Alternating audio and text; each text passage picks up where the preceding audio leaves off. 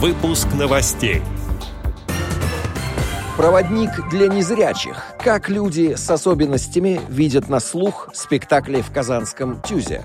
Невозможное возможно. В омских библиотеках появились уникальные книги для незрячих. Далее об этом подробно в студии Алишер Канаев. Здравствуйте. В омских библиотеках появились уникальные книги для незрячих. Об этом сообщает сайт Омского областного телевидения. Это часть системы комплексной реабилитации людей с инвалидностью. На нее в регионе тратят по 18 миллионов рублей каждый год.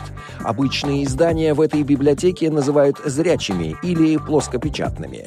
Прочесть их слепые могут благодаря современным гаджетам. Однако большинство по-прежнему выбирает рельефный шрифт или так называемые говорящие книги. Кассеты доживают последние дни, по мере износа их списывают. В ход идут специальные флешки с криптозащитой. Сейчас на таких носителях здесь 38 тысяч произведений. Полторы сотни флешек, а это больше 700 книг, приобрели в 2021 году. Прошлом году из бюджета Омской области было выделено 97,5 тысяч рублей, а из федеральной программы «Доступная среда» около 150 тысяч. Отметила главный библиотекарь специализированной библиотеки для незрячих и слабовидящих Оксана Грачева. Как сообщают казанские ведомости, в Казанском ТЮЗе уже четвертый год реализует проект «Театр без границ». Основная его цель – сделать комфортным восприятие спектаклей как для здоровых людей, так и для людей с инвалидностью.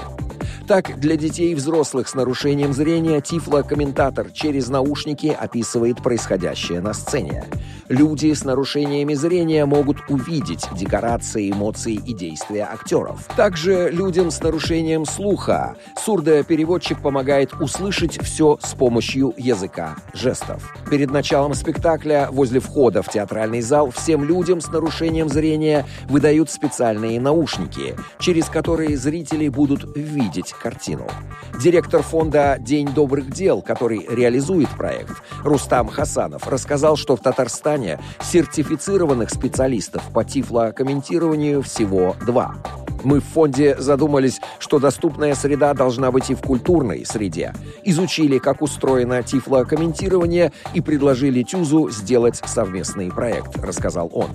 Уникальность проекта состоит в том, что одновременно с привычным сурдопереводом во время спектакля проходит также и тифлокомментирование. Поэтому происходит социализация для всех людей.